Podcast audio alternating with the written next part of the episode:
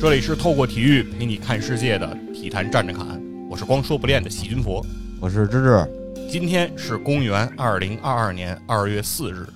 农历大年初四，节气立春，立春了，这就叫什么？数九寒冬冷风嗖，转过年来春打六九头。没错儿，哎，那今天呢也是农历大年初四，在年里，那首先是给各位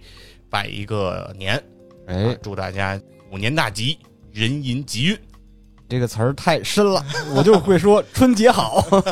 对，因为今年是壬寅年嘛，啊，嗯是咱们的这个，按照咱们的农历，哎，叫法是壬寅年。那今天呢，还是这个立春，哎，一说起这个立春啊，我就有点坐不住了， 为啥 呢因？为在北京或者北方吧，嗯哎，在立春都有一个习俗叫咬春，哎，哎，我不知道知代是对咬春，哎，有什么样的见解？就是无非得吃点好的，哎，对，要吃这个春饼，没错儿哎，在我们家其实是对这个春饼是非常重视的。哦，春饼的饼啊，其实很多比较讲究的，应该是用那种烫面儿的饼哦，对对来对制对，作。对嗯但是呢，其实有时候在家里呢，有时候也就是用烙饼，对对对，那玩意儿省事儿，它嚼着也有感觉，是吗？是一般要卷什么呢？要卷这个韭菜没错儿，和豆芽菜，豆芽儿，哎，这叫青蛇白蛇，嗯，还得有摊鸡蛋。哎对一些肘子呀，然后一些这个熟食肉类，对，哎，都会放在里面，口感和味道都非常的吸引人入胜啊。咬春嘛，是，我是非常喜欢这个食物。哎呦，说到这儿， 真坐不住了，啊赶紧回家。哎，录完节目就吃去，对，要咬春了。嗯，当然了，今天啊，其实也算是很多的大事儿，是吧？既是过年，又是这个立春，同时呢，今天晚上还有一件大事儿，是什什么呢？咱们的北京张家口的冬奥会，哎，在今天晚上八点，它就要开幕了。哦，哎，不知道支大爷还记不记得啊？零八年嗯夏奥会开幕式是在哪儿举办的？开幕式应该是鸟巢吧？哎，对，就是这个国家体育场，哎也叫鸟巢。那冬奥会的开幕式的地点还是国家体育场哎鸟巢。哎，那这个零八年夏奥会的开幕式总导演，支大爷还记得吗？应该是张艺谋，哎，就是咱们的国家最著名的导演，嗯哎张艺谋。冬奥会开幕式的总导演依然还是张艺谋。哦，要延续经典，对，那这一次呢，等于是张艺谋导演又要给我们带来一个盛大的开幕式了。特别期待。哎，那这一届的开幕式呢，其实它还是有一些不一样。怎么呢？哎，首先从演员阵容上，嗯这一届的冬奥会开幕式的演员数量大概是三千名左右。哦，哎，就是它的人数呢，比起零八的时候是要少了不少，嗯，等于是给了张艺谋导演一个特别大的挑战，怎么用更少的演员啊，体现出同样宏大的这样的一个规模。对，哎和这个气势，那也是非常的有期待。嗯，那另外，其实大家每届奥运会啊，都特别关注这个点火仪式。哎，没错，这次张艺谋导演呢也表示说，这一届北京冬奥会的点火仪式要突出的就是环保这个理念，哦哎要和我们国家践行低碳这一理念要有一个契合。这个其实对创意要求还挺高的，对，所以说究竟哎这个点火仪式是什么，那也是让我们充满期待。对，万众瞩目，对，那所有的一切呢，就在今天晚上八点钟，哎，一切就会揭晓。嗯，整个开幕式的时长是一小时四十分钟哦，啊，一百分钟的时间。这一次国家体育场呢，鸟巢其实是不举办冬奥会的任何一个比赛项目的，哎，只哦，会以开闭幕式的形式，鸟巢来跟大家见面儿。所以也希望大家吧，八点的时候我们一起，哎，守在电视机前，我们一起来收看冬奥会的开幕式。共同关注一下，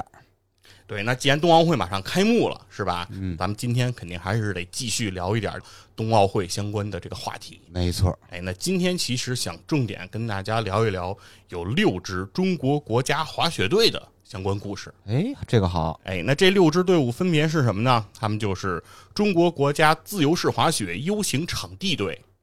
中国国家自由式滑雪大跳台和坡面障碍技巧队、哎呀，中国国家障碍追逐队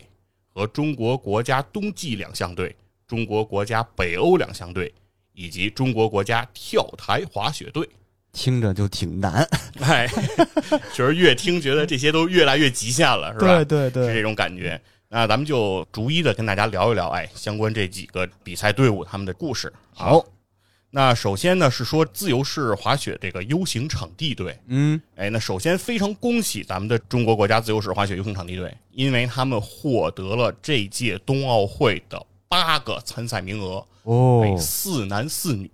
厉害，这是满名额的出征。嗯，哎，当时其实我们较早前啊就已经获得了七个名额，四女三男，哎哦这样的一个阵容。那在最后呢，我们中国男队的叫何炳涵这个名选手，他是以候补的身份，那最后一刻登上了冬奥的这个舞台。不容易，哎，那所以说我们 U 型场地队这次是满阵容啊，嗯哎，四男四女把出征名额都占满了，觉得这个是一个非常令人期待的一个场面。没错，那其实这个 U 型场地这个比赛啊呀，也是非常的刺激。它需要滑雪的这个运动员从一个高坡滑下，然后经过这 U 型槽，把自己弹射到空中，哦，哎，进行这个翻转啊等技巧动作，哎，最终以打分的形式来评定分数的高低。哎，其实这听着也是危险系数很高的，哎，对，我觉得首先是刺激，嗯，并且也精彩。我觉得这种比赛就相当于以前古早的时候有一个说法，叫什么“菲林谋杀”，哎，谋杀菲林。嗯，哎，这里的这个菲林不是一个人啊， 哎，指的是这 个胶片的这个音啊译，对吧？就所以说，就说这个比赛的时候，大家啊就把手中的相机举着，哎，你就不停的摁就行了，对每一帧都是精彩画面。没错，在这个比赛当中呢，我们中国国家队啊，也是有一些运动员值得我们来重点的关注一下。其中呢，有一名女子运动员叫张可欣。张可欣，这名运动员呢，她其实她的年龄也是非常的小啊，是一名零二年出生的运动员。呃，二十岁对，但这个呢，已经不是她第一次参与冬奥会了。啊，哎，实际上她在上一届平昌冬奥会上就已经登场亮相了。哦，哎，那这一次呢，算是张可欣第二次出征冬奥。嗯，哎，那在之前的这个比赛啊，张可欣的成绩也有一些非常不错的表现。在二零二零年的二月，加拿大卡尔加利举行的自由式滑雪 U 型场地北美杯比赛中，张可欣是获得了冠军。哇，嗯对，还非常年轻，哎，就已经夺冠了。厉害，另外，最近呢是在二零二二年一月二日，自由式滑雪世界杯加拿大卡尔加利继续进行。那在这个比赛中，这个场地啊是有大风，哎，条件是比较艰苦的。那张可欣首轮拿到七十八分，在第二轮拿到了十二点二零分，第三轮拿到了八十三分，最终呢获得了第五名，嗯，成绩也是非常不错。非常厉害，那到了二零二二年的一月七日，在二零二一到二零二二赛季的世界杯自由式滑雪 U 型场地赛美国猛犸山站的比赛中，张可欣是获得了第八。嗯，哎，那可以说其实是在几届大赛中吧，张可欣的成绩都是比较名列前茅的。非常优异，哎，那所以说我嗯希望哈，在这次比赛中，张可欣能够继续她的辉煌，没哎，错借东道主之力，看看能不能给我们实现奖牌上的突破，哎对吧？这个也是我们非常的期待的。对，那另外一名中国女队的选手也值得关注，哎，她叫李芳慧，李芳慧，那也是我们四名中国 U 型场地赛的女队的队员之一嘛。那李芳慧呢，她最近取得的成绩呢，其实也可以说是非常的骄人啊。同样是在2022年的比赛中，在瑞士洛桑进行的这个2022年青冬奥会女子自由式滑雪 U 型池的决赛当中，李芳慧是以85.66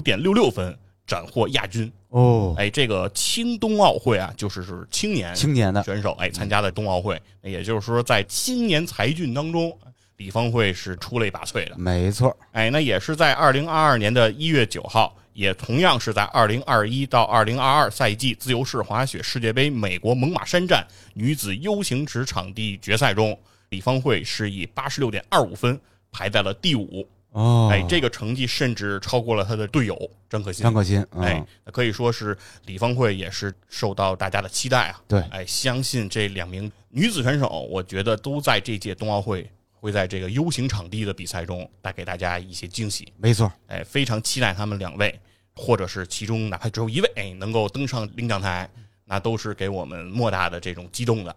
那其实除了这个女子方面，我们男子方面的实力也是值得关注的。哦，我们有一名运动员叫毛炳强，哎，他同样也是零零后啊，哎，零零后出生在二零零一年，啊哎，，也是非常年轻，非常年轻，对，应该是刚满二十岁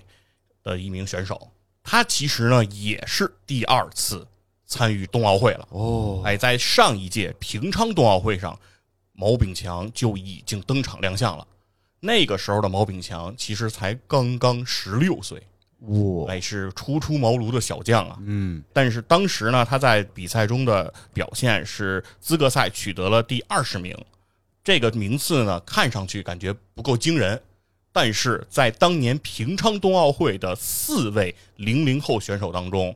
他是仅次于晋级的十六岁的新西兰选手，排在了第二位。那可以说，在整个零零后的比拼当中，这个毛炳强还是实力可见一斑的。没错，哎，是非常强劲的选手，并且啊，这个毛炳强，我觉得还是带有一种雄心壮志的。当年四年前的时候，毛炳强在平昌接受采访的时候就说过这样的话：说四年后我要登上领奖台。嚯，哎，那个时候他指的那就是二零二二咱们家门口的这届冬奥会。啊，哎，那可以说，其实毛炳强在四年之前就带着很大的雄心壮志了。那毛炳强近些年的成绩呢，也是在逐步的提升。在二零一八年的九月五号，二零一八年国际雪联自由式滑雪和单板滑雪世青赛，在这个比赛当中，毛炳强是获得了第七名。嗯，哎，这个成绩就是有了比较大的提升了。对，那到了二零一九年的九月七日，在新西兰举办的国际雪联自由式滑雪 U 型场地世界杯比赛中，毛炳强在男子预赛中，他完成了一个专业名词的动作啊，叫幺二六零接幺零八零。那这应该是指的他这个旋转的度数。我的妈呀，哎，大家可以去算一下 啊，一周是三百六十度，啊毛炳强他转了多少 圈儿？那他的这个难度分儿是七十九点四零分，嗯，最终呢，其实他是以零点二分之差排名在了第十一，嗯哎，没能进入前十。但这个呢，也创造了中国男选手在国外参加世界杯的最好成绩，最好成绩，哎，也算是开天辟地了。啊哎，说仅差零点二分排在了第十一，可以说呢，近些年他的成绩肯定是越来越好。没错，那所以说，我们想拭目以待吧，看看毛炳强能不能兑现他四年前的豪言壮语哈。嗯四年之后，我站要上领登奖台上领奖台，我觉得这也是本届冬奥一大看点之一。没错，那其实这就是关于中国的 U 型场地队伍的这些介绍。哎，那除此之外呢，其实我们中国的滑雪国家队，哎，还有其他的这些队伍啊，比如接下来我们跟大家来聊的是中国自由式滑雪大跳台及坡面障碍技巧。我个动的作哎妈呀，，给大家先拆解啊 啊，第一件事儿，倒滑。这就已经很哎难很难了，首先，这是要倒着滑下来，弹到空中之后，哎，滑到空中之后，它要进行两周的空翻，哎，啊也就是一圈三百六，对吧？两周就是七百二十度。对，那同时，他的身体在水平轴上还要做一千八百度的旋转，一千八百度对，应该是五圈儿。五圈儿，对，他是在训练中已经完成了这样的一个高难度的动作了。哇，刚才我描述的这个动作，如果我不是看到比赛的画面和这个资料，嗯我是完全无法想象人类可以做到这样的动作的。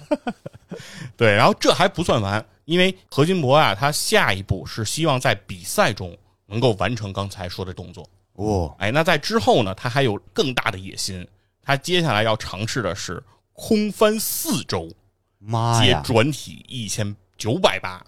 这个动作，那也就是刚才说的是空翻两周，嗯，然后转体是一千八，对吧？对对对那四周翻翻了，对啊， 在空中要多翻俩跟头，嗯，的同时在水平轴上要多转出一百八十度。我的妈呀！哎，他是不是也是小将？对，也是非常年轻的这个嗯运动员，嗯，哎，这个何金魔呀、他也是有一些传奇色彩。哦，他有过多年的这个少林寺武校的习武经验，那理 解了，这都是高人啊，对一般人干不了这个。对，所以说有一个说法是说，这个叫做从武林高手走向空中飞 人。这感觉就是轻功嘛。对，刚才介绍的这个是咱们中国自由式滑雪大跳台及碰面障碍男队的一名队员啊，我们只是管中窥豹啊，以此跟大家来介绍一下这个项目嗯啊，说明什么呢？说明这个比赛它非常具有看点。没错，各方面感觉都是这种武林高手之间的 对决啊。武林切磋，对，所以我觉得大家一定也要关注啊没，错而且这里面也有我们运动员的这样一个精彩的表现。对，所以说这个项目我认为也是非常具有观赏度的。对，有看点。嗯，接下来的一个项目叫冬季两项，哎，哎，那这是一个两个比赛项目的一个融合。那冬季两项呢，其实是包含的是越野滑雪以及射击对，这样两个项目。那呃，要想参加冬奥会啊，你是要获得冬奥积分的资格的。嗯哎，只有你拿到了资格，你才可以能够实现这样一个在冬奥赛场上来登场。嗯嗯，但是呢，因为疫情的影响，其实在这个冬奥积分赛环节上，对我们中国队是比较不利的。嗯，因为我们缺席了一届冬奥积分赛的比赛，所以在积分赛上其实很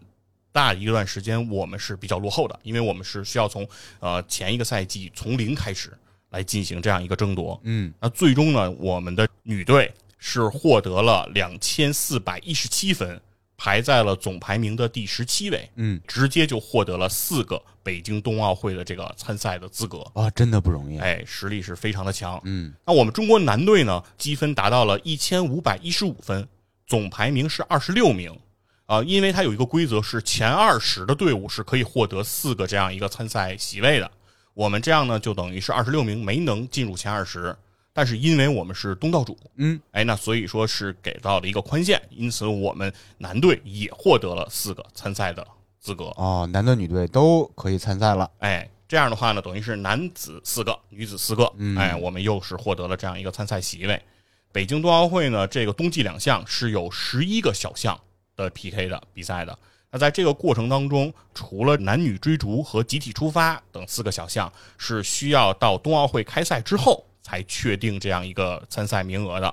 那我们其实，在其他的七个小项上都获得了参赛的资格，最大限度地实现了全项目参赛。哎呀，太好了。哎，这个已经是一个特别大的一个长足的进步了。嗯啊，为什么这么说呢？是在上一届平昌冬奥会上，我们中国当时只有张岩、唐嘉林两个女队员参加了比赛。哦，真是一个十足的进步。，啊是这一届，我们不仅是男女都参加了，嗯，而且分别有四个四个人席位。对，那我们的参赛的整个的人员呀、配置，其实都是一个特别大的一个进步。没错。哎，那所以说，其实我们也非常期待中国的冬季两项队伍能够在北京冬奥会上取得非常好的一个成绩，给我们是带来精彩的表现。哎，中国冬季两项国家队呢，它也是非常的辛苦啊，因为它一直其实也在国外进行这种征战，为了能够拿到奥运参赛的席位嘛。其实是在这个上个月一月十七号，他们其实才刚刚结束了这个海外的征战，哦，哎，刚刚回到国内，那马可以不停蹄啊。对，那可以说我们冬季两项队伍呢也是非常的辛苦，嗯哎，那相信他们也已经蓄势待发了。对，希望在接下来的冬奥会上给我们带来精彩的表现。站上领奖台。哎，那说完冬季两项了，那其实还有一个也是两项的项目，嗯哎，它叫北欧两项。北欧两项。哎，那这个其实是在较早前的节目里，咱跟大家也大概对聊过了。对对对，哎，这也是一个非常极限的项目，对对对对，是这个越野滑雪和跳台滑雪的这样一个融合。对，这个项目可以说是冬奥会被誉为最难的项目、最艰苦的项目。这个项目它首先第一条证明它艰苦，证明它艰难，就是该项目只设男子项目，哦，是没有女子项目的啊。那可以说明这个项目对于爆发力啊、耐力啊、勇气啊这些的要求都是非常高的。对，那在之前，其实我们中国是从未有运动员获得过北欧两项的冬奥会的参赛资格，啊，从来没有过。这是首次。哎，那是在二零二一年的十一月二十七日，我们的中国运动员赵嘉文拿下了北欧两项的冬奥参赛资格哦，啊，这个可以说是一个历史性的时刻。历史性突破。对，当时赵嘉文获得了冬奥资格之后，哎，他接受采访也说到说，我会想得很远，但更重要的是做好眼前事，嗯脚踏实地。对，哎，那可以说，作为一个零零后的年轻人啊，这又是一个零零后。我们的中国滑雪队的大部分运动员现在都是零零后来组成啊，啊都是非常年轻年轻的这些青年才俊啊。作为这个非常年轻的赵嘉文，我能看出就是既有这种非常不俗的实力，同时他的呃内心也非常的谦逊，哎，也非常的低调，嗯哎，我是觉得我觉得这是一个未来必然能够做出大贡献、大作为的这样的人物，没啊错儿，那他呢是从十二岁赵嘉文就开始接受这个越野滑雪的训练了，在两千一七年通过跨项选拔才进入了北欧两项的集训队。因为我们很多的冬奥的这些相关项目的国家队，其实也都是在一七、一六、一八这些相关年份就是比较靠后才开始组建的。啊，哎，这个时候他就要兼顾跳台滑雪和越野滑雪两个项目了。可以说，他跨项的这个时间其实也是比较短的。没错儿，二零二一年在俄罗斯举行的北欧两项的洲际杯赛中，赵嘉文就获得了男子标准台加十公里越野滑雪的第二十二名。哎，那这样呢，他其实就拿到了这样一个参赛资格。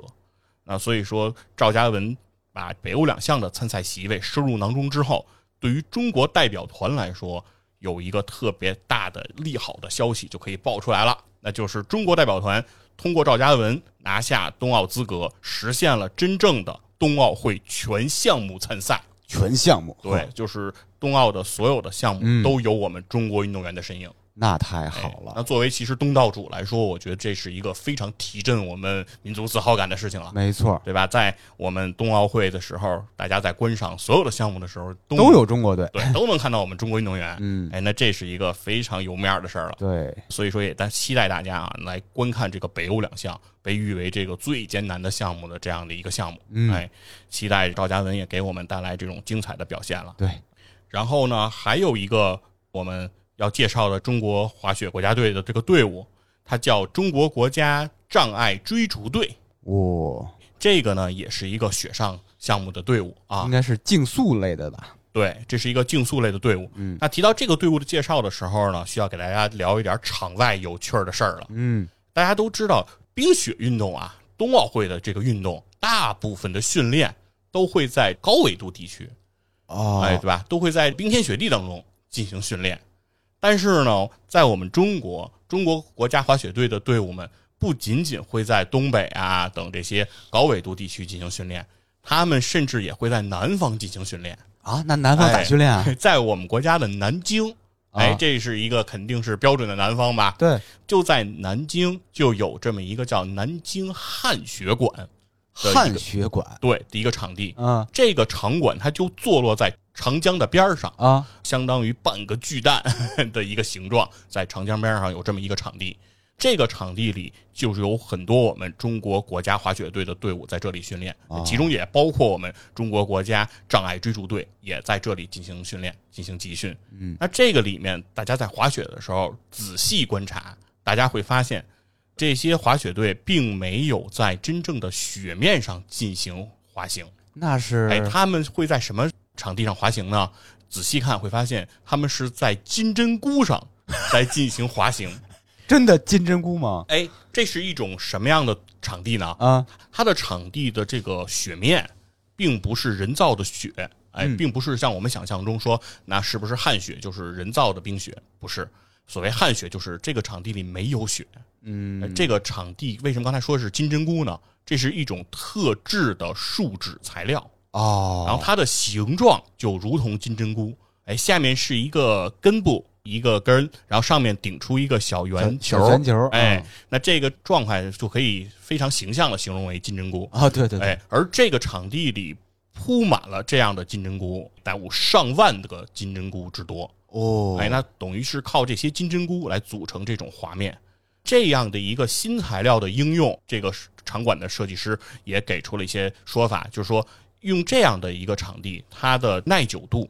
比这个人造冰雪更好。嗯，同时呢，它在滑跃的时候，泥雪的这样一个真实度也是可以保证的。哦，哎，它的滑面啊，它的摩擦呀、都是可以保证它感更觉是跟真雪差不多的，是吧没，错，它是可以给带给运动员这种真雪的感受的。同时呢，这样的一个材料，它的耐久度更好，也就是说，我铺设之后，它可以长时间的提供给运动员这样的一个训练，哎不会因为比如说场地需要维护啊、更换啊，影响运动员的这样一个训练的一个周期。同时呢，这样一个新材料的应用更加的环保。没错，因为制冷嘛，如果是这种大规模的制冷，其实是给气候会造成比较大的负担的。用了这种新材料，也是更加的环保低碳。那这个也是我认为是新科技，哎对，给到我们的中国滑雪队的这样的一个算是助力吧，啊，一个帮助。可以看到，其实中国参加冬奥会的这些国家队的队伍，其实不仅仅有我们运动员的这样的一个拼搏和努力，嗯，也有我们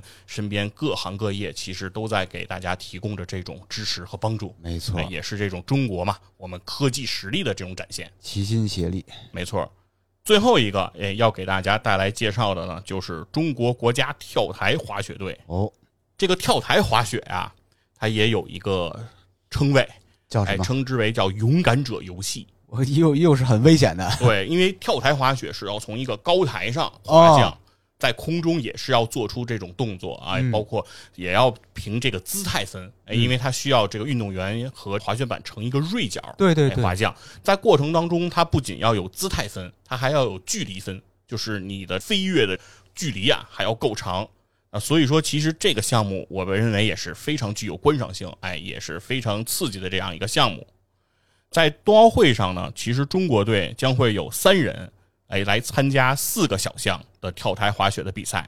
而且首次实现了什么呢？单届冬奥会男子、女子全面参赛。哦，也就是说，在这个比赛中，我们不仅可以看到男子运动员，也可以看到女子运动员。嗯哎，那虽然呢，对于我们中国跳台滑雪队来说，争金夺银是有点儿不切实际了啊，因为我们参与跳台滑雪这个项目还是比较晚的。嗯，那在这样一个项目当中，其实我们的运动员的经验呀，还有训练，还是有相对需要提高的，嗯，更大的潜力的。还是抱着学习的主要目的吧。对，但是呢，我们因为到了二零一七年，中国跳台滑雪国家集训队才正式成立。嗯，哎，真的是比较年轻的一支队伍。对，但是在这种强大的保障下呀，我们中国运动员可以说是奋勇争先，先后取得了很多历史性的这种突破。很争气。哎，比如说我们在平昌冬奥会上就实现了中国跳台滑雪第一次闯入冬奥会。嗯，的女子运动员，就是我们有女将参与到冬奥会上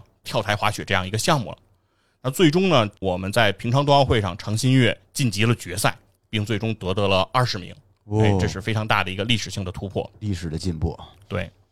这个跳台滑雪啊，其实对于运动员的胆量是特别的重要。哎呀，呃因为说是叫勇敢者游戏嘛，哎，对于勇气是非常的重要的。那所以说，在跳台滑雪队的这个训练当中，我们也是因材施教，制定了很多针对性的这样的一个训练。比如说，在跳台滑雪队会做这叫四米跳台的训练，啊这是一就是个什么训练？相当于跳水这个比赛。哦对，我们知道，比如跳水有三米板啊、十米台这样，但是呢，在这个跳台滑雪队呢，虽然它是雪上项目。但是它会在泳池里给大家进行跳台的训练，嗯那也就是解决这个恐高啊这样的一个问题。那可以说，其实也是说我们运用了一些训练上的技巧来帮助我们的这个运动员。进入状态。对，在中国跳台滑雪队这个男队方面啊，嗯，我们十八岁的宋启武将会首次亮相冬奥会。十八岁，值得一提的是呢，这是他滑雪参与滑雪专项训练的第三个年头，哇，真的很厉害，嗯嗯对非常年轻的选手，哎，刚刚训练了三年，就从田径跨项到了跳台滑雪。又是位跨界的歌。对，之前他就是一个田径运动员，啊哎，那现在他进行了跳台滑雪，而且值得一说的是啊，刚刚进行跨项的时候，其实对宋启武来说是非常具有挑战的，因为大家知道田径是在地面上进行的项目，对，它不高啊。对，当这个宋启武第一次看到跳台的时候，宋启武因为恐高，他不敢跳。看着就晕 呢。哎，对，那也就是刚才我们提到的这种因材施教的这样的一个方式，提升他的勇气，锻炼他的胆量。最终其实是在夏季大奖赛上，他进入了决赛，并获得了积分。可以说，其实宋启武也是算是取得了零的突破，对没吧？错从一个转向才三年啊，刚开始连跳都不敢跳的人，现在能在空中去完成非常美丽的飞翔，嗯，。哎，那可以真的是插上了翅膀一样的感觉对对对，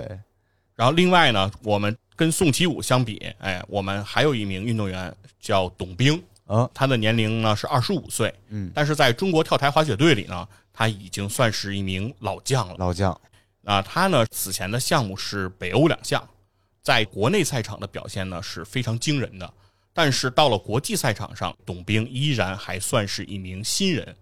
那他其实在这个相约北京二零二一到二零二二国际雪联跳台滑雪的比赛中，他在这个女子个人标准台的比赛中，董冰是战胜了多名优秀选手，获得了第二名。哦，很厉害，这也是说中国选手在张家口赛区的国际测试赛中第一次登上了领奖台。嗯，哎，那可以说是董冰的表现也是非常的优秀。董冰呢，他的比赛当中，他的姿态分比前三名的选手都要高，他的两跳的距离分别达到了八十八点零米和八十八点五米，而冠军选手达到了九十八点五米。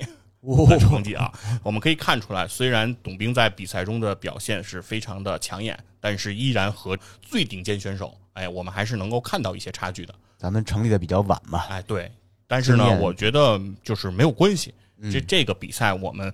不是说奥运啊，永远它的精神都不在于争金夺银。没错儿，哎，名次其实只是我们看比赛的一部分而已。哎，真正其实我们有中国选手能够在跳台滑雪，这样我觉得是一直被这种啊冰雪国度哎来垄断的这种项目，能看到我们运动员的身影。对，能够给大家带来一种精彩的表现，我觉得作为我们国人，我们已经就非常的欣喜哎对和开心了。能亮相就不容易了。对，所以说呢，这个呢，其实就是刚才跟大家介绍到的中国的六支国家滑雪队。哎，哎，我们也非常期待啊，这些队伍能够在冬奥会上给大家带来精彩的表现。没错哎我也希望每一个我们的听众，哎，都在冬奥会上关注哎咱们这六支队伍，都希望能够看到他们哎美妙的身姿，哎没错矫健的身影。哎，哎，那今天问题就来了，哎，为什么我们要给大家聊这六支队伍？为什么哎呢？，为什么要聊这六支中国国家滑雪队？那其中有一个非常重要的原因了，嗯，因为他们都有一个共同点，是啥呢？因为他们都有一个共同的服装赞助商，哦是来自芬兰的运动时尚品牌，叫 Ice Peak ，Ice Peak，啊，这是由两个单词来组成的嗯啊，ice 就是冰雪，peak 就是山峰，嗯哎，大家可以想象一下这种感觉啊，就是冰山、雪峰这样的一个意思。那大家就要去想一下了，说为什么我们中国的这六支中国国家滑雪队是由 Ice Peak 来赞助？这个 Ice Peak 是什么来头？它为什么能有资格一下就赞助我们六支国家滑雪队？是吧肯定不凡。哎，对，那它一定是得有点来头，是吧？那这个 Ice Peak 呢，其实它是芬兰的一个运动品牌集团，叫鲁特这样一个服装集团的旗下公司。鲁特这个集团在芬兰可以被称之为是叫国宝级的企业，哦，哎，是算是芬兰人的骄傲了。嗯，那那 Ice Peak 呢，也是它旗下的子品牌之一。专门针对这个滑雪运动是吧？哎，没错，Ice Peak 呢，它的诞生地是在芬兰的这个拉赫蒂，嗯，哎，这样一个小城。那拉赫蒂是个什么样的地方呢？我觉得非常像咱们看电影《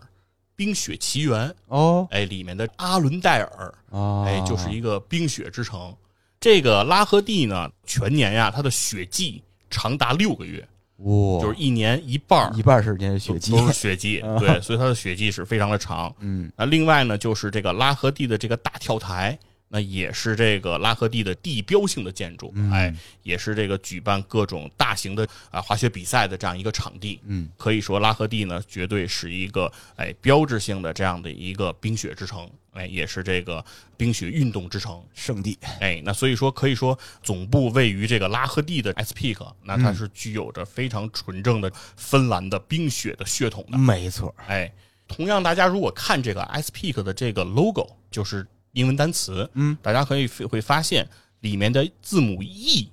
它不是正常的书写方式，啊它这个 E 是个反义，啊，哎，就是它的开口是冲左的，哦，哎，而不是冲右的。就是镜像对镜像的，它有点像咱们写这个汉字的这个“雪”字儿的下部分的感觉，哦，对对对，是吧对对对，对，有点像这个。那它的这个 “e”，它为什么要设计成这样呢？啊，大写的 “e”，哎，这个 logo 是个什么样的一个灵感呢？就是取自叫萨尔帕乌斯山脊和它的这个大跳台的这个造型。哦，那也就是因为它是一个冰雪之城，那其中这个萨尔帕乌斯这个山脊是横贯这个城市的。嗯哎，那同时这个大跳台呢，也是他们当地的著名地标。那因此，他用了这样的一个反写的大的翼，哎，作为它的一个品牌的一个标识，非常有意义啊。对，也非常的算是相得益彰吧。嗯，刚才我们提到了这个 S Peak，它是来自这个鲁特集团的，没对，错儿，那鲁特呢，其实已经是一家拥有百年历史的这样一个芬兰的国宝级企业了。啊，哎，这个企业呢，其实它旗下的子品牌是非常多的。它在时尚品牌领域、时尚服装领域，在一些极限运动的领域，以及在摩托车比赛的这个哦赛、比赛服装这些领域，其实都有它的相关子品牌。有很多支哎，线，对，所以说可以看得出来，这家公司它的运动底蕴是非常强的。没错儿，哎，也就是相关各种运动的技术储备也是非常的详尽和丰富的。专业。对，但 S Peak 呢是在一九九六年这个品牌问世的。嗯，那在二零一零年呢，S Peak 就已经进入到了中国。哦哎，他们希望把芬兰设计啊和这些冰雪基因来带到中国。S Peak 呢这个运动时尚品牌，它的定位是一个轻奢哦的，一个轻定位。奢，嗯，哎，其实我觉得这个定位也非常的好，因为我们刚才其实聊到的这些冬奥的相关项目，也就是滑雪啊、冰雪上的这些项目，其实它相较于我们日常哎比较简单能够参与的跑步啊、嗯足球、篮球啊这些项目，它还是稍微有一些门槛的。没错儿，哎，这个门槛呢，一方面其实是指的大家的身体素质方面，你的核心力量的要求这些门槛儿；那另一方面，其实对于你的装备、你的场地，其实也是有一定门槛的。是那是需要你做一些更精心的准备的。那所以我觉得呢，其实它定位的轻奢也是稍微有一些门槛儿，哎，我觉得是非常符合的。同时呢，S Peak 呢也提倡一个叫慢时尚的这样一个时尚的理念。哦，慢啊时尚所，谓慢时尚指的是什么呢？其实它是在和现在流行的快时尚，嗯哎，进行一种鲜明的一种对比。啊，哎，就是我们其实，在日常中啊，其实，在逛街的时候，可以经常见到一些服装品牌，没错哎，我们不提名字啊，嗯这些服装品牌他们有一个共同的特点，就是里面的产品、里面的单品琳琅满目，各个 SKU。里面的店员呢，大多数时候并不是在给你推荐商品，嗯，而是在不停的叠衣服，对吧？ 对啊，我们经常能见到这样的店面，对吧？对，对那这样的品牌呢，它其实在尝试什么呢？是说在短时间内要提供更多的选择嗯，给到大家。其实呢，这些品牌呢也经常会借鉴或者是使用哈一些大牌的这种设计。对对我们就是谈不到说抄不抄袭嘛，嗯因为这是一既个有一些元法素法吧嗯律的对法律的定义，但就是说它确实有些东西是比较接近和相像的。那它的产品呢是非常的丰富，非常的多。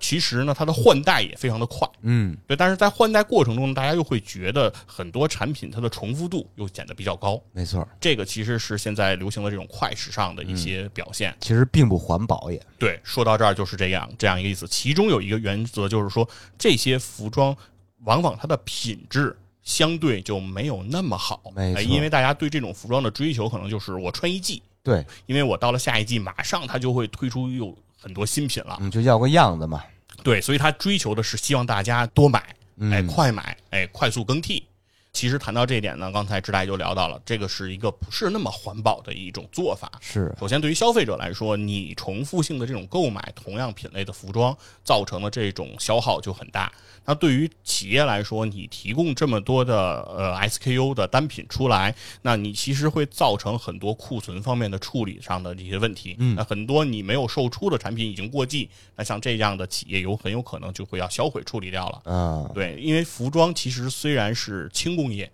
但是其实它对于水啊等资源的这种消耗还是非常巨大的。没错儿，那其实呢，S Pig 它提倡的这种慢时尚，指的呢就是说，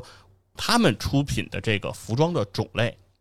单品的品规 SKU 并不是那么多。嗯，他们的店面里不会说是像租很大的店面，然后那堆满个。了各种衣服，对对各对，种堆满款式各种衣服，嗯他们的服装的种类是比较有限的。嗯但是呢，他们提倡的就是说一件儿是一件儿，对哎，这就是我对这个的理解。嗯哎，就是经常其实我也跟我媳妇儿聊啊，就是买衣服我们尽量就买一件儿是一件儿。对这个衣服呢，它要足够的好，品质要足够的过硬，嗯对，哎，那同时它也足够的美观，哎，让我穿上去呢不管是今年或者是明年，哎，嗯它依然能够带给我这种时尚的感觉。对哎那这个其实是一种对于慢时尚的追求。那 SPIC 其实就是这样的一个理念。追求的是这个，对，那另外呢，SPIC 呢，刚才谈到说要致力于把芬兰的设计带到中国，给我们国人看到这种芬兰的设计。嗯，对于芬兰的设计呢，其实他会讲说，芬兰设计是比较结合自然的，是冰雪的这种血统，这种设计理念。那举个例子来说，什么是芬兰设计啊？因为咱们其实这么描述都比较的空洞，是吧？不够形象。在网上，如果你查芬兰设计，会看到芬兰设计的一个标志是一个水杯，哎哦喝水的杯子。但是它这个喝水的杯子和我们日常的这种圆形或者方形的杯口都不太一样，嗯，它的杯口的轮廓啊是一个不规则形，哦，哎，并不是一个规范的圆和嗯方，它是一个不规则形。那它这个轮廓是怎么来的呢？它是由芬兰国内著名的几个湖泊的轮廓相连接组成的这样的一个形状。哦哎，也就是把这些湖泊如果拼在一起，大家的这个外延哎进行连接，其实就能看到杯口的这个形状了。但它就有点相当于说，这个杯子因为是用来装水嘛，我们是用杯子来喝水。杯子注入水以后，大家就可以想象是说，是芬兰的这几个著名的湖泊，哎，进行了这种组合，哎，相当于这些湖泊注满这个水，也是芬兰的一个骄傲，对，也是芬兰的标志性的这种产物。嗯那可以说这种设计其实就是透露出了芬兰设计的一些精髓，哎，与自然的融合。那另外呢，这种设计它不像圆或者方，它是可以机械化的、大量的去复制的。而这个杯口它是不规则型的，因为它是要和自然相融合的，那它就会比较依靠这种手工打造，啊，对这个精致度要求都是比较高的。没错，哎，那大家可以从这儿大概的去了解说，哎，什么是芬芬兰兰设设计计的这种风格？嗯哎，对，那 SPIC 呢，作为一个运动时尚品牌，它的服装其实也是在贴合这个芬兰设计，嗯哎来给大家来呈现的。秉承了芬兰设计血统，对，刚才说了，SPIC 非常荣幸啊，成为了我们六支中国国家滑雪队的服装赞助商。哎，除此之外呢，SPIC 也是很多运动队伍或者赛事的这样的一些合作伙伴。比如说，二零二二年这届冬奥会，芬兰国家队的合作品牌就是 SPIC。嗯，哎，那可以看出来啊，就是说你作为芬兰的这个品牌是吧？你要是连芬兰国家队 都无法进行合作的话，那怎么有资格能够赞助我们六支国家滑雪队呢？是吧？说明他比较认可自己国家这个品牌的 SPIC 的品质，是，可以说明就是也已经得到了芬兰国家队的这样一个认可。嗯，哎，那同时呢，在二零一七年，它就是北欧世界滑雪锦标赛的赞助商。哦，哎，那二零一八年的平昌冬奥会呢，它就已经赞助芬兰国家队的比赛服了。同年呢，SPIC 呢还和丰田的车队进行了合作关系，成为了这个丰田这个车队的官方服装伙伴。在 WRC 上，SPIC 是助力丰田车队哎获得了赛季的总冠军。哦，在二零一九年呢，SPIC 还亮相了二零一九的中分冬季运动年。那二零一九年，SPIC 也赞助了国际滑雪联合会跳台滑雪世界杯挪威跳台滑雪队。那二零二零年的冬奥会也是赞助了芬兰国家队的比赛服。啊哎，，可以看出来，就是在东京奥运会上、夏奥会上，哎，SPIC 也有亮相。嗯，可以看得出来，SPIC 呢，确实作为一个品牌来说，哎，也算得上是大有来头了。没错，方方面面来说，其实非常的具备赞助我们的这样一个资格。嗯哎呦，但是除此之外呢，我们现在呃说这个品牌是非常牛的，非常棒。那它具体到说赞助给我们的冬奥的这个战袍，嗯，哎，它有没有什么看点？对，它有什有么没特有？殊的设计没有？对，它有没有什么特殊的这种亮点，是吧？嗯那我们就要说一下。首先啊，作为这个中国国家滑雪队的这样一个服装赞助品牌，它要给我们中国国家滑雪队来设计这个服装，它这个流程还是相对比较复杂的。嗯，它是要和我们的运动员和我们的运动队伍进行非常多轮的这种沟通，哎，要满足到我们这个运动队伍的这样一些需求，给到我们运动队伍在表现上更好的这样的一个表现的一个帮助。对那这样的话，这个设计才能够被我们所采纳。嗯，哎，所以说这个沟通呢频率也是非常的频繁，流程呢也是相对比较复杂的。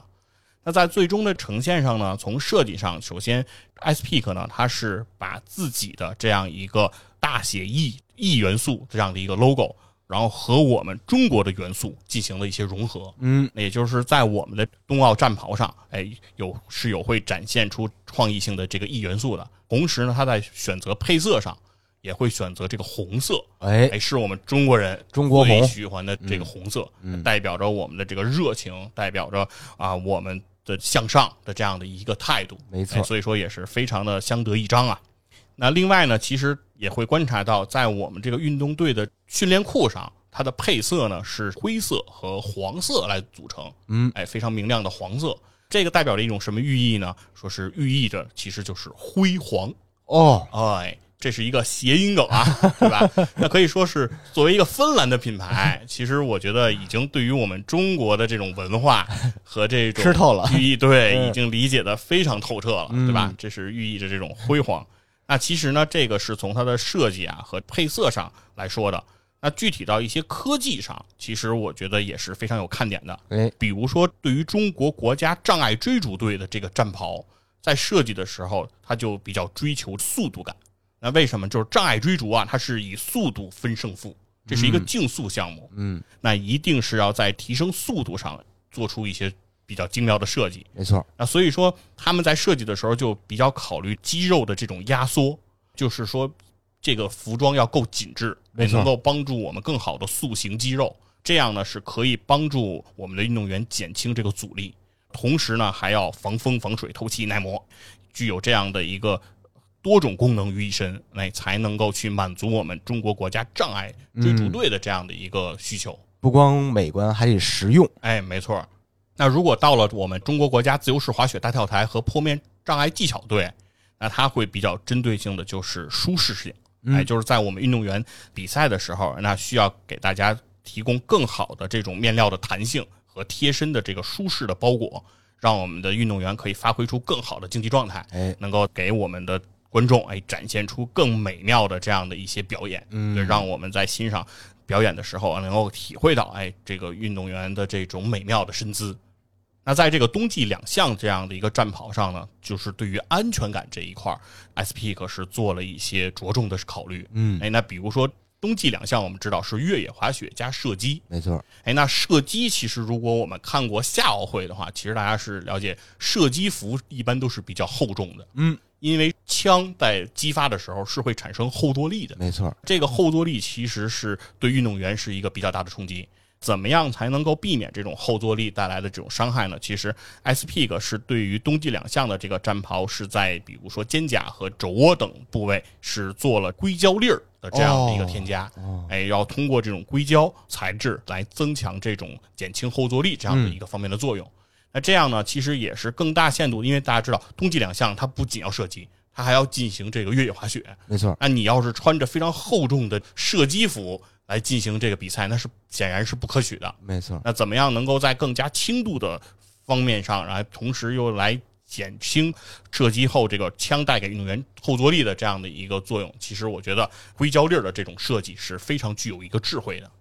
是，那其实我们谈到了冬奥战袍的这样一个解读，那其实对于我觉得对于面料这块儿是特别应该值得我们来说几句的。哎哎，，因为冬奥会，尤其是我们提到的这六支中国国家滑雪队这些运动员，在参加比赛的时候，它的场地啊都是在雪面上来进行。嗯，那它和其他的项目就会有些不同，在雪面上进行比赛，它的温度是非常的低的，是，这是一个高寒的气温。它同时呢，雪是很容易把衣服打湿的。在这个比赛过程中，如果衣服湿了，又在高寒的这样一个情况下，那是很容易结冰的。没错，对运动员的，比如说安全呀，对运动员的发挥啊，一定都会产生比较大的影响。那所以 S Peak 在这个面料的选择上，它是选择了叫锦纶四面弹，锦纶四面弹，对这样的一个面料。这个面料的批布啊，他们是采购自东丽集团。东丽呢是这个世界上非常著名的面料的一个非常大型的这样的一个集团，他们的产品在科技水平上，在很多领域其实都是拔得头筹的。嗯，哎，那他们的锦纶四面弹面料的造价那也是非常高昂的。但它为什么会这么高昂呢？其中就是因为这个锦纶四面弹这个面料，它具有高弹性哦这样的属性。刚才谈的四面弹嘛，因为我们运动员在做很多动作的时候，其实它是非常需要。战袍能够有足够的弹性，不对他们的动作进行这种束缚，不能是这种紧绷的感觉，嗯，得让他们能伸开手脚，对吧？那所以说，对于弹性是非常的看重的。哎，那同时呢，其实，在耐磨性上，因为我们的很多运动，比如障碍追逐啊等，包括坡面障碍技巧啊这些的项目上，在耐磨上其实也是有比较高的要求的。嗯，运动员的经常的动作，尤其在裤脚等位置，其实是需要这个面料来提供非常好的耐磨性的。没错，同时呢，还有非常好的叫抗静电性。哦，抗静电，哎，那就是什么叫抗静电呢？就是我们冬天脱衣服的时候，有的时候会有啊噼里 啪啦这种噼里啪啦的感觉。对，那也就是说，当这个静电出现的时候，很容易使得服装变形。嗯，这种服装的这种形变，一方面会给运动员造成一些运动上的困扰，哎，它会干扰到我们运动员技术水平的发挥。嗯对对对，那同时呢，这种静电带来的形变，其实又会使着装的美观受到很大的影响。是，哎，它会变形嘛，啊，不是这种自然的感觉。呃，所以说这一点上来说，其实也是一个非常重要的一个要素了。嗯，那另外呢，我们的东丽集团提供的这个锦纶四面弹面料，它还具有这个叫水压透湿技术。哦，哎就这就是是刚才防水那个是吧？对，这就是刚才提到的，说在雪面上很容易湿，没错，衣服一旦湿了，那它如果结冰就会非常的麻烦。嗯，那怎么办？这里面会讲到这个水压透湿技术。那这其实是需要拆解成两部分的，一部分叫水压。嗯，什么叫水压呢？我们知道很多服装其实它是可以防水的，嗯，但是它大多数会用这种防水涂层来解决，就是用一种疏水性的涂层，也就是说把水泼上去，或者说外面下一点雨，啊哎，这个水珠可以滚落，就跟说那个防水泼溅是那个，哎，是对吧嗯对对，，就是这样的一种技术。那水压是指什么呢？是说不仅仅防这种小规模的这种水的泼溅，它同时也要符合一定压强哦，也就是比如说在浸泡啊等这种大的降雨、大的降水所面临的这种局面中，它依然可以有非常好的防水性。哇，哎，那这个其实是一个非常强大的技术了。哎，那另外一个呢叫透湿。什么叫透湿呢？我们运动员除了在服装外面会接触冰雪，嗯会湿。那另外，在运动过程当中，运动员其实是带大量排汗的，哦，对吧对，？那你的服装里面的这个水分怎么办？那也就是透湿指的意思，就是通过这样的一个技术，就是身体产生的这个汗液能够很好的排出，哇哎，可以理解为就是许进啊、许出不许进，哇，这也对吧太厉害了，哎，水只能单向的，哎，嗯由内导到外，而不能从外面进到里面。这面料确实太神了，是，我觉得这个技术其实是非常好，因为如果单讲防水的话，那都是塑料袋儿就可以解决。嗯 对，但是如果你是穿着不塑料透袋儿气儿啊进去，对，那你是那你没法比赛，对吧？对对你里面完全湿透。啊对对对， 对，所以说这个技术其实我觉得对于运动来说是非常的关键，哎，嗯具有作用的。那另外呢，其实，在我们给国家队提供的这种轻型的羽绒服上，SPIC 也提供了现在比较火的这个石墨烯材料。哦，哎，那这个石墨烯其实是具有比较好的这种保暖保暖功能性，同时呢，其实这个石墨烯也具有弹性啊、啊延展性啊，然后以及防静电的这种相关的作用。没错，这样呢，其实也是非常好的一个材质的一个应用。嗯另外，石墨烯呢，它还有非常好的抑菌性。哎，因为知道就是大家在穿着服装的时候，还是会有一些啊汗液的这样一个排出。那如果是在普通的服装，那可能在这种高温潮湿的环境下，呃细菌是比较容易滋生的。没错，而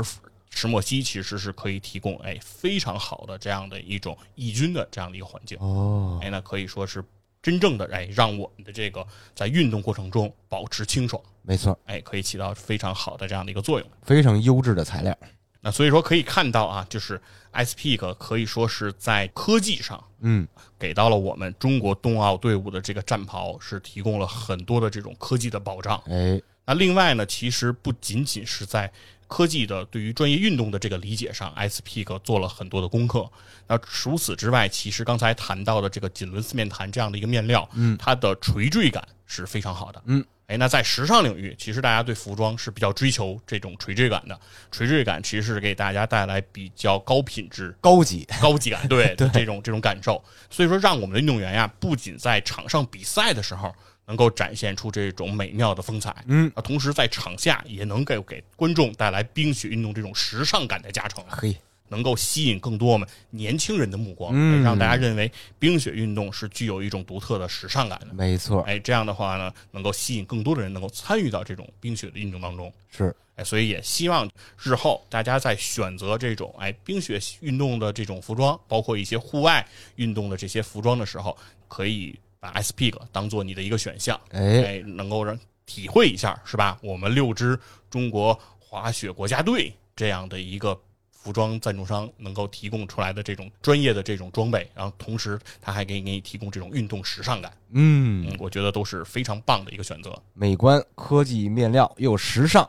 对，那提到这个关于运动啊和芬兰，嗯，呃，因为我们都知道冬奥的这些相关项目相对还是比较冷门儿。对哎大家呢，其实，在日常的这个关注中啊，我相信很多听众也不是特别的了解。那也是希望大家通过这次冬奥会，我们能全面的去了解一下这些冰雪运动。是哎，那其实呢，芬兰也有很多的这个运动员，大家是比较知名的，嗯比如说有芬兰籍的这个哈基宁和莱科宁，哦，这是哎，这两位都是 F 一车手，哎哦，，现在已经退役了，但是当年也都是如雷贯耳啊对这样的选手。其实，在足球界也有这个利物浦的名宿前芬兰国脚利特马宁，对对对，这些人其实都是大家更熟悉的这些名字。嗯，那其中呢，这个利特马宁啊，他的出生地就是 Ice Peak 的发源地冰雪之乡拉赫蒂，呵，他就是真正的这个拉赫蒂 boy，哎，是我们 Ice Peak 的老乡。嗯，那同时，莱科宁他的出生地呢是在芬兰的首都赫尔辛基西边艾斯堡这个地方，离拉赫蒂呢也其实非常的近。同时呢，莱科宁在他的少年时期是曾经在拉赫蒂地区度过过自己一段青春时光的。哦，哎，当时他是在拉赫蒂参与了一些冰雪项目的专业训练，啊因为大家知道芬兰人啊是打骨子里热爱冰雪运动的，没错，啊，尤其像这些呃运动员，其实他们真正在接受，比如说专业车手的这个训练之余，其实他们也是会亲身参与到冰雪项目当中的。嗯，对，所以说其实莱克宁也是在拉赫蒂哎度过过自己一段冰雪训练的时光。那可以看得出来，就是包括利特马宁，包括莱克宁，都可以说得上是我们 S P 的老乡了。没错，哎，这些运动员都其实算是征服了很多我们广大的我国的这些体育爱好者，大家都是对这些运动员是非常喜爱的。其实与此同时，可以证明就是中国和芬兰，哎，相互之间的这种交流，哎，和互相的欣赏，其实也是非常多的。哎哎，这种经济领域啊、文化领域的交流也非常的活跃。那尤其呢是在运动文化方面，其实中国和芬兰啊也是有着非常多的这种交流的。早在一九五二年，在赫尔辛基举办的第十五届夏季奥运会上，嗯，当时中国的奥运代表队就在上面有过亮相。哦，那这次亮相其实就是就是在芬兰的这个盛情邀请下来进行亮相的，可以看得出来说是芬兰和中国之间的友谊吧，对哎，是非常的早就可以建立的，对，那时候咱们刚建国没几年吧，没错儿。所以说可以看得出来，其实我们是中芬之间的友谊啊，是非常的有历史的。嗯，那在这个我们国家其实申办冬奥会成功之后，那芬兰呢其实是主动的，哎，希望和中国来进行中分冬季运动年这样的一个项目。这个项目呢是在二零一七年举办，希望呢是以体育交流为主题的一个国家年啊，因为芬兰呢是一算是一个具有冰雪运动传统的一个国度。哎，那在历届的冬奥会中啊，芬兰是获得了一百六十七块奖牌，可以说是成绩也是非常的好。由这个芬兰和中国来进行这样一个冬季运动的交流，我觉得对两国来说都是非常的至关重要的。没错，这一次的中分冬季运动年这样的一个开幕仪式，